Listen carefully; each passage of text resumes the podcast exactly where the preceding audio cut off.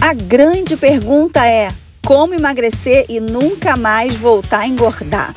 Eu, assim como milhares de alunas que antes lutavam contra a balança, já entendemos a dura verdade.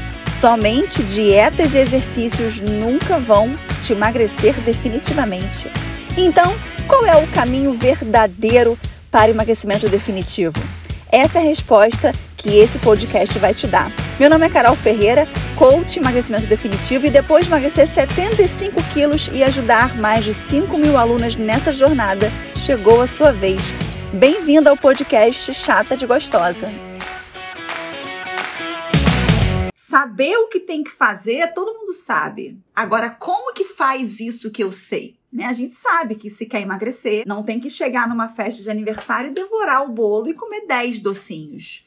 A gente tem que querer um, tomar o café da manhã, um ovo com café, e não muitas vezes é querer é, tomar um refrigerante no café da manhã, nove pães franceses, como eu fazia. Nessa fase da minha vida, eu entendi que eu não tinha que comer nove pães franceses, mas como que eu me convencia a não comer nove pães? Como é que eu fazia isso? Então a gente precisa entender isso, o porquê que a gente faz isso e como conquistar esse equilíbrio. Uma das minhas intenções em compartilhar com vocês esses conhecimentos que eu adquiri por conta do que eu vivi, por conta de tudo que eu estudei para poder entender o que eu vivia, algo que foi para mim uma libertação quando eu comecei a entender o porquê que eu cheguei a 147 quilos, foi perceber que tudo que me falavam que eu não tinha força de vontade, que eu não tinha vergonha na cara, não fazia sentido. Eu cresci lutando contra o sobrepeso. Eu cresci querendo ter um corpo que eu olhasse no espelho e dissesse, cara, eu tô muito feliz com esse corpo. Que nem eu tenho agora. E eu não conseguia. E o que é incrível é que é tão, é questão é, da cabeça, tão questão emocional. Eu me lembro que eu tinha guerra com meu corpo desde os 9 anos de idade. E dos 9 aos 28 anos eu tive momentos que eu fiquei magra tomando remédio. E ainda nesse momento magra, nessas fases magras, eu não gostava do meu corpo. Eu não conseguia gostar do meu corpo, eu não conseguia ter prazer em ser como eu era. E sabe por que isso acontece? Porque eu vou falar isso por mim, por uma questão mesmo do nosso comportamento, da forma que a gente enxerga quem a gente é. Não adianta você ter um corpo magro se a sua cabeça você pensa o tempo inteiro em comida. Não adianta você construir um corpo magro através do remédio se a sua cabeça tá te fazendo viver uma guerra entre o como e não como. Então, a forma que você se enxerga, ela é congruente aos resultados que você tem. Como é que você começa a construir uma autoestima? Como é que você começa a se admirar? É tendo congru congruência entre os seus desejos e o seu comportamento. É percebendo que você orienta o que você faz. Por que, que as pessoas são infelizes com elas mesmas? Por que, que as pessoas não acreditam nelas? Por que, você não tem autoconfiança? Você confia em uma pessoa que acorda dizendo para você, te fazendo mil promessas e que à noite você vê que não cumpriu nenhuma daquelas promessas e essa pessoa já faz isso com você durante anos? Você não vai confiar, você não vai admirar uma pessoa que te faz mil promessas e que não cumpre nenhuma delas. E é o que você faz com você. Você faz mil promessas para você e você não cumpre com elas. Como que você vai ter admiração por você?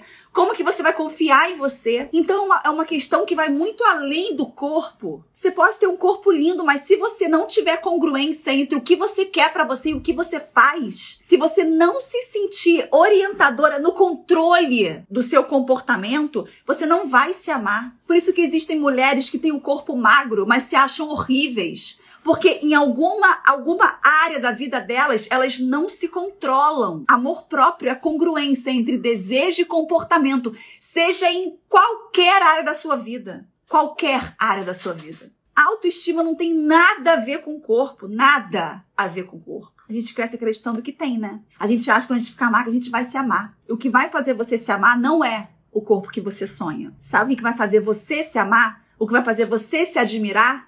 É você perceber que você está tendo resultados que vão te levar no corpo que você sonha. Que você está sendo congruente. Que você está tendo um compromisso de colocar em ação os seus desejos. E aí, amor, pode demorar o tempo que for, porque você vai estar tá curtindo o processo. Sabe? Porque você não vai sentir que está demorando. Porque você está tão feliz em ver que você dia a dia está entregando o que tem que ser entregue. Foi o que aconteceu comigo. Quando eu vi eu perdi 75 quilos. Por quê?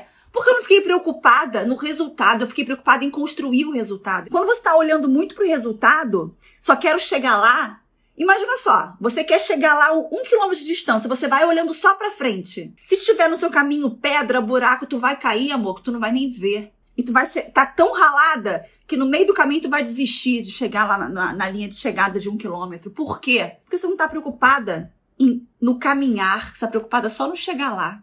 E sabe o que, que uma das coisas importantes também? Sabe o que, que vai fazer você se manter lá na linha de chegada? É você ter entendido o seu caminhar. Tudo que você passou para chegar até lá, você aprendeu com o que você passou. E o que acontece? A gente está tão preocupado em chegar lá que a gente não percebe os buracos do caminho. Então, quando a gente chega lá, a gente continua caindo nos buracos, amor.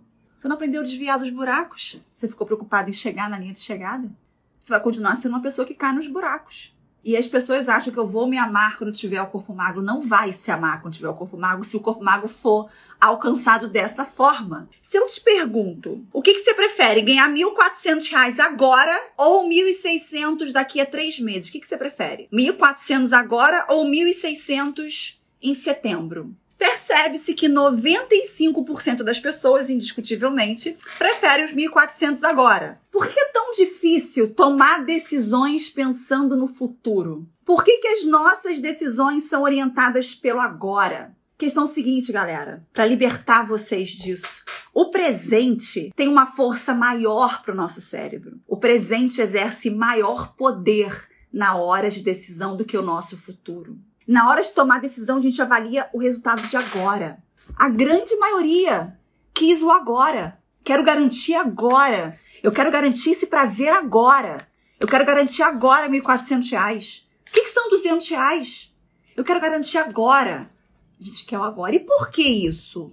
Sempre entender o porquê é libertador. As nossas tomadas de decisão acontecem por orientações. Tudo que você decide se decide através de orientações, de con construções. E toda essa decisão é construída de uma forma que para o nosso cérebro faz sentido. Por mais que você fale assim, cara, mas por que, que eu sou assim? Faz sentido para o seu cérebro você ser assim. Eu sempre falo que o seu problema com sobrepeso não é falta de vergonha na cara, como seu pai fala, como seu marido fala, que você não tem força de vontade. Tem um motivo que te leva a não conseguir muitas vezes dizer não para comida. Você precisa entender o que, que te orienta a fazer isso. O que que faz você ser assim, decidir dessa forma? Por que, que, o presente tem um peso maior? A gente tem que entender que dentro da gente, da nossa cabeça, tem um cérebro. E esse cérebro, ele é preparado, ele foi preparado milhões de anos atrás para lidar com questões do presente. Ele foi preparado para lidar com questões como sobrevivência, caça, emergências imediatas. Dois bilhões de anos atrás, o problema não estava no futuro, galera. O problema estava em sobreviver, procriar e cuidar da cria. Para o dia seguinte acordar, sobreviver, caçar comida e cuidar da cria. O que aconteceu foi o seguinte: as coisas foram evoluindo. Hoje nós vivemos outras questões. Só que a sociedade evoluiu, mas o nosso cérebro aqui não mudou. Não mudou muito desde então. É um cérebro que não está preparado para viver tanto quanto nós vivemos. Por isso que as promessas de final de ano nunca são cumpridas. Porque quando você faz a promessa, promessa de final de ano, você está ali construindo na sua cabeça um entendimento do futuro. E aí o que, que acontece? Logo, logo, todas essas promessas são esquecidas. E é por isso que você acorda 8 horas da manhã prometendo que hoje vai fazer dieta, que vai fazer tudo certo na dieta, só que no meio do dia, quando você precisa tomar decisão, ou agora, no momento do agora as coisas mudam. Me fala uma coisa, por que as pessoas só se preocupam em cuidar da saúde quando a desgraça acontece? Quando a saúde já está debilitada? Quando a calça não entra nem no joelho mais? Quando você passa vergonha? Quando você se olha no espelho, quando você chega no seu limite. Porque o ser humano é bom em remediar, em cuidar de emergências presentes. O ser humano não é bom em prevenir. O fato é o seguinte: nosso cérebro é extremamente antenado e direcionado para o presente. E para resolver, para remediar emergências presentes, por isso que a gente só decide fazer uma dieta quando tá tudo pegando fogo, quando eu tô infeliz, quando a calça não entra, quando o marido reclama, quando eu me vejo no espelho e não gosto, ou quando eu entaro na roleta do ônibus. E não é libertador entender que eu não sou uma, desculpa o palavrão, que eu não sou uma filha da p... que eu apenas estou sendo orientada por um órgão que foi criado para me proteger. Isso é libertador.